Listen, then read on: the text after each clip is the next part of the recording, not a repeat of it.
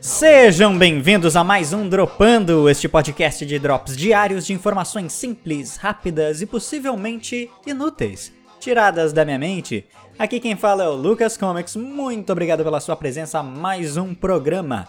E hoje, divagando cast de segunda, depois de finalizar os dois episódios finais do especial de viagem da Eurotrip minha e do Rafael.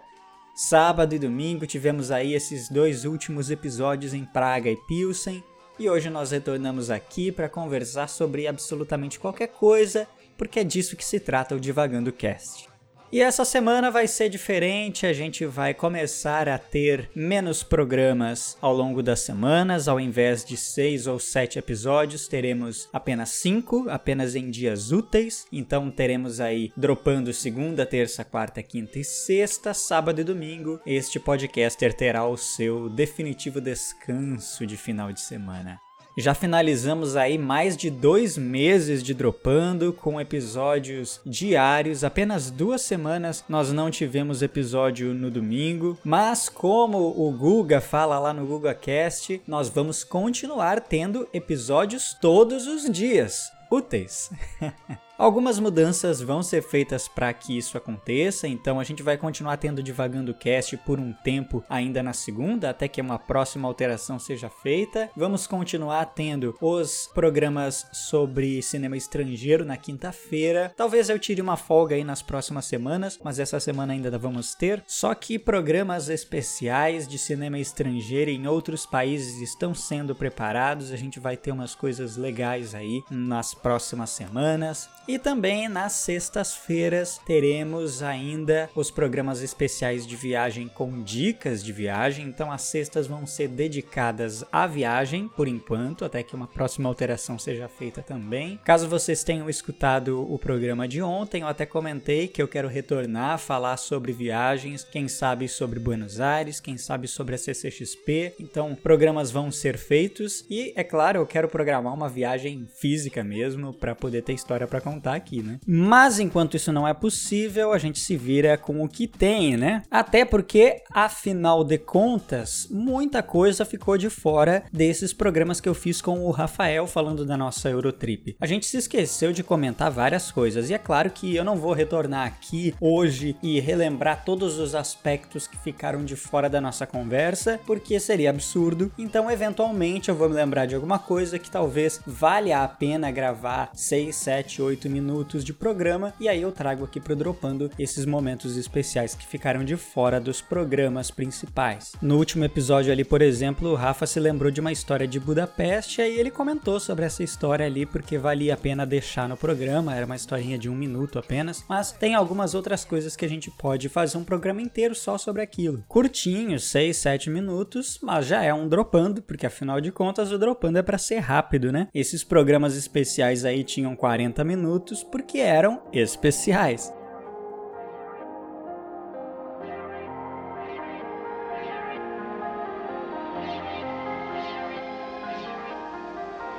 Muito bem, mudando de assunto então agora, atualizações semanais de coisinhas que eu estou assistindo, jogando, ouvindo, enfim, etc. Tem algumas produções aí que eu gostaria de comentar, coisas que eu assisti recentemente e que talvez eu retorne aqui para falar especificamente sobre, como por exemplo, Lupin, que eu terminei ali a primeira parte da série. Caso vocês não saibam, a primeira temporada de Lupin vai ser dividida em duas partes. A primeira parte já foi lançada com cinco episódios? Sim, cinco episódios episódios. E estes cinco episódios são apenas a primeira parte da temporada, que aparentemente vai ser lançada a sua segunda parte em abril. Então, até lá, eu quero fazer um programa mais completinho sobre essa série, talvez um, talvez dois. Como eu acabei de terminar a primeira parte, eu quero deixar ela descansar um pouco na minha mente para eu retornar aqui mais tranquilo, mais imparcial, talvez mês que vem, mais próximo aí do lançamento da segunda temporada, até para criar um clima pré-lançamento. Depois de terminar Lupin, eu também assisti uma outra série curtinha de seis episódios que foi Afterlife, de um cara que eu gosto muito, muito, que é esse comediante que eu já citei aqui anteriormente, um britânico que faz stand-up comedy, criador da série original britânica The Office e também famoso por várias outras produções muito legais que eu não vou ficar citando o nome aqui, Rick Gervais.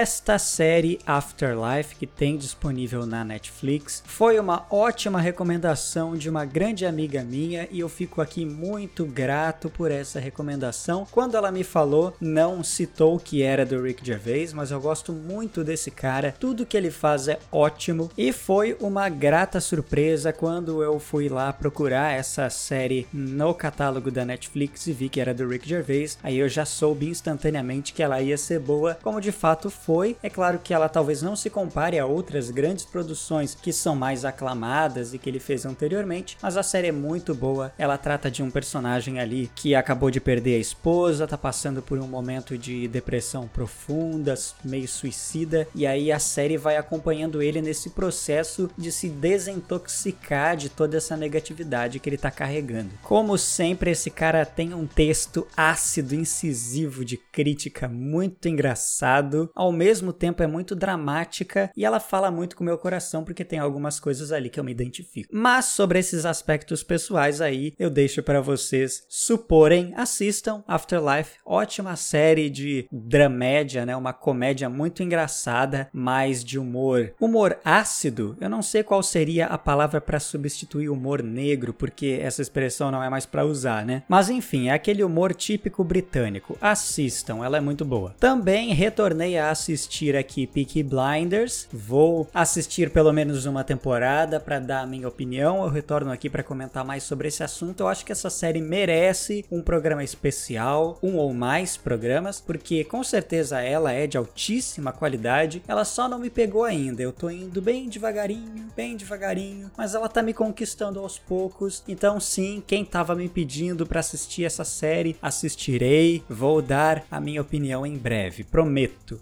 Neste final de semana também comecei a jogar Red Dead Redemption. Quero fechar esse jogo, acompanhar toda a história do Arthur, que eu acho que é uma baita história cinematográfica de Velho Oeste que merece bastante tempo para fazer todas aquelas missões chatas de caça, de pesca. A Rockstar faz um universo ali que merece o meu tempo para eu explorar e desbravar tudo que for possível dentro do jogo. Mais uma vez mudando de assunto, agora vamos à terceira e última parte deste programa com os comentários comentários semanais de WandaVision, já vamos direto cortar para os spoilers. Então, se você não quer tomar spoilers, pare aqui e retorne apenas depois de ter assistido ao quinto episódio de WandaVision. Hoje eu não quero perder muito tempo com esse episódio, ele é mais do mesmo. Novamente, a minha constatação: eles estão apenas reconectando esses personagens ao universo e expandindo o universo. Mas tem uma coisa legal nesse episódio que são os meninos, muito, muito fofinhos. A gente já vê eles ali em duas fases, de cerca de 5 anos de idade depois 10 anos de idade. A gente também percebe que, ao que tudo indica, eles também controlam essa energia que a Wanda possui. Aparentemente, eles têm esses mesmos poderes, tanto é que eles escolhem quando envelhecer. Só que ela consegue ali controlá-los. Então, aparentemente, eles estão desenvolvendo os mesmos poderes da mãe. Mas já valeu a pena ter assistido WandaVision por conta desse esses dois meninos muito fofos. Outra coisa que eu achei legal, tirando o fato de que é mais do mesmo, vamos tentar aqui suprimir o que é negativo e vamos trazer o que é positivo. Algo que eu achei interessante, que a gente constata aqui neste quinto episódio, é que cada episódio tem o seu subgênero. A série está brincando com os gêneros. Então, o primeiro episódio era comédia, puramente comédia. O segundo era comédia com mistério, ali com suspense. O terceiro é uma comédia de gênero com Black Exploitation e um pouco mais de suspense. O quarto episódio é de ação e o quinto episódio é de drama. A gente tem aí um episódio voltado mais puramente ao drama. A gente vê toda aquela situação da briga de casal, o problema que a Wanda e o Vision estão tendo ali, esse atrito dos dois, o drama também das crianças quando perdem o cachorrinho, o drama das pessoas daquela cidade, o drama da Wanda, que